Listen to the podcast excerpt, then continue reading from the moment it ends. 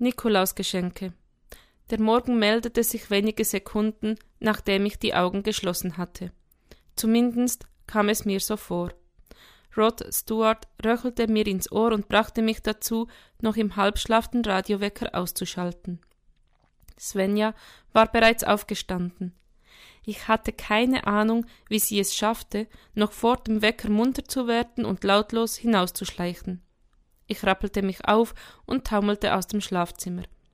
Papa, wann kommst du? rief Ben außergewöhnlich munter. Ach ja, Nikolaus. Gähnend taumelte ich die Treppen nach unten. In alter Tradition versammelten wir uns noch in Schlafanzügen im Flur und die Kinder prüften den Inhalt ihrer Schuhe. Anton hatte neben einer Tafel Ingwer-Marzipanschokolade eine Gutscheinkarte für irgendeinen Internetstore bekommen.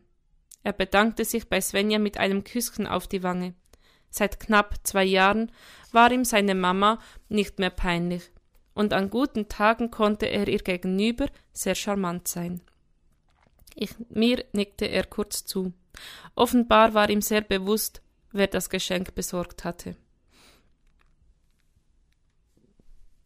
Leonie fischte das geschnitzte Kästchen aus ihrem Stiefel hervor. Oh! Sie öffnete es und las den kleinen Zettel. Hatte meine Tochter wirklich lächeln sehen? Ich war mir ziemlich sicher, dass ihre Mundwinkel für einen Bruchteil einer Sekunde nach oben zuckten. Leonie hob den Kopf. Ihr Blick sagte, nette Idee, Paps, aber das werde ich nicht brauchen. Laut bemerkte sie, hübsches Kästchen. Wo hast du das her? Svenja runzelte die Stirn, was so viel bedeutete wie Das würde ich auch gerne wissen. Ich lächelte. Geheimnis. Oh, was ist das denn? rief Ben aus. Er hatte die DVD gefunden. Das ist ein super cooles Abenteuerspiel, das wir beide zusammen mal spielen können, antwortete ich. Cool, heute? Das kann ich nicht versprechen, erwiderte ich zögerlich, aber bei nächster Gelegenheit. Morgen? strahlte mich mein jüngster Sohn an. Ben, ich sagte doch gerade eben, aber spätestens am Samstag, okay? Ich gab einen frustrierten Laut von mir, den Ben offensichtlich als Zustimmung deutete. Danke, Papa! Jubelnd jubelte er, um anschließend einen Schokoladen-Nikolaus den Kopf abzubeißen.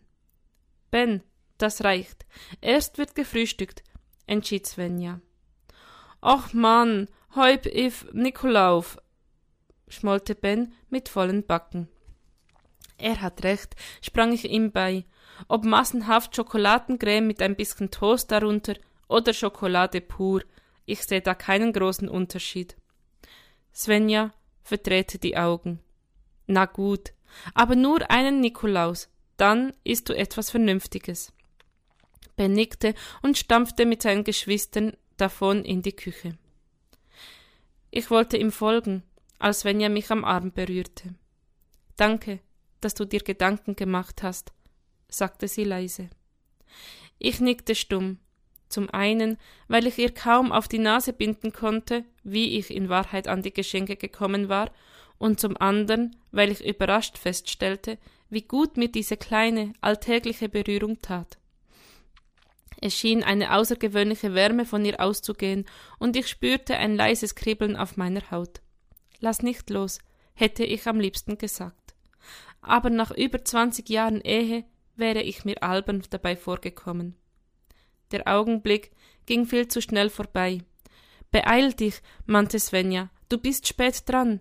Sie stieg an mir vorbei die Treppen hinunter. Geh nicht, dachte ich und so kam es wohl, dass ich nicht genau hinhörte, was sie noch sagte.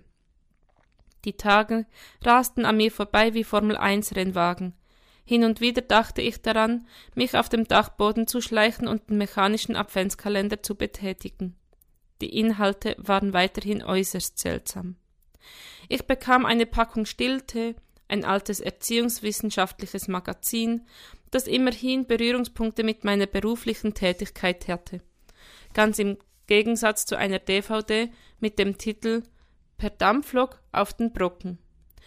Zudem erhielt ich einen antiquarischen Grundwortschatz der Gebärdensprache, eine geschnitzte Box, in der sich ein Zettel mit dem sinnigen Spruch Versprechen soll man halten, die neuen und die alten, befand, sowie ein Teelicht, das in eine Werbebroschüre eingewickelt war. Wer auch immer diesen mechanischen Adventskalender bestückt hatte, musste entweder einen sehr eigenwilligen Sinn für Humor besitzen, oder er hatte irgendwann beim Schrottwichteln sämtliche Gewinne eingesackt und war sie nun auf elegante Weise wieder losgeworden. Am Abend des 12. Dezembers saß ich im Büro und ging die Korrekturfahnen meines Buches durch. Es fiel mir nicht leicht, mich zu konzentrieren. Ständig musste ich daran denken, wie viel das Lektorat gekostet hatte. Dank der späten Bewerbung von Dr. Wegner bestand die realistische Chance, dass ich auf diesen, Kosten, dass ich auf diesen Kosten sitzen bleiben würde. Anna war heute den ersten Tag wieder im Büro gewesen, aber früher gegangen, weil ihr Verlobter sie ins Theater eingeladen hatte. Sie hatte gestrahlt, als sie mir davon berichtete. Ihr Glück stimmte mich melancholisch. Waren Svenja und ich damals genauso verliebt gewesen? Ich konnte mich nicht daran erinnern. Wie bei einem Haus am Rande der Wüste, das langsam zerfällt, während die heißen Winde es mit Sand bedecken, hatte der Alltag Korn um Korn auf diese Erinnerungen gefegt, so dass kaum mehr als ein grober Abdruck davon zurückgeblieben war. Mein Handy klingelte. Ich nahm den Anruf entgegen. Hi, Papa! Leonie? Ich war überrascht. Es war sehr selten geworden, dass meine Tochter sich freiwillig bei mir meldete. Schön, dass du anrufst. Was gibt's? Ich will meinen Gutschein einlösen. Ihr Tonfall war entschieden, aber mir schien, als würde ein Hauch von Nervosität darin mitschwingen. Gutschein? Was für ein Gutschein? Na, der vom Nikolaus. Du weißt schon. Ähm, ich konnte mich nicht erinnern, ihr einen Gutschein geschenkt zu haben. Dann fiel mir der kleine Zettel in der geschnitzten Schachtel wieder ein und ich lächelte innerlich. Du brauchst doch keinen Gutschein, wenn du meinen Rat haben möchtest, erwiderte ich. Ich brauche deinen Rat nicht, ich brauche deine Hilfe. Verstehe. Ich seufzte innerlich. Das letzte Mal, als Leonies Stimme diesen drängenden Tonfall gehabt hatte, war das ein Tag vor ihrer Mathe-Klausur, als ihr plötzlich aufgefallen war, dass sie von der behandelten Thematik nicht den Hauch einer Ahnung hatte. Was ist denn das Thema der Klausur? fragte ich und bemühte mich um einen möglichst neutralen Tonfall. Wieso Klausur? fragte Leonie verblüfft. Du musst für mich beim Babysitten einspringen. Wie bitte? Ich habe Carla und Mark zugesagt, heute Abend auf die Zwillinge aufzupassen, aber jetzt kann ich nicht. Wieso kannst du nicht? Weil ich einen dringenden anderen Termin habe, druckste Leonie. Was für einen Termin? bohrte ich nach. Hanna hat mich eingeladen. Sie schmeißt eine Riesenparty in der Villa ihrer Großeltern. Die haben sogar einen Pool im Keller. Leonie, so geht das nicht. Wenn du Carla und Mark eine Zusage gemacht hast, musst du dich auch daran halten. Der Atem meiner Tochter wurde hektischer.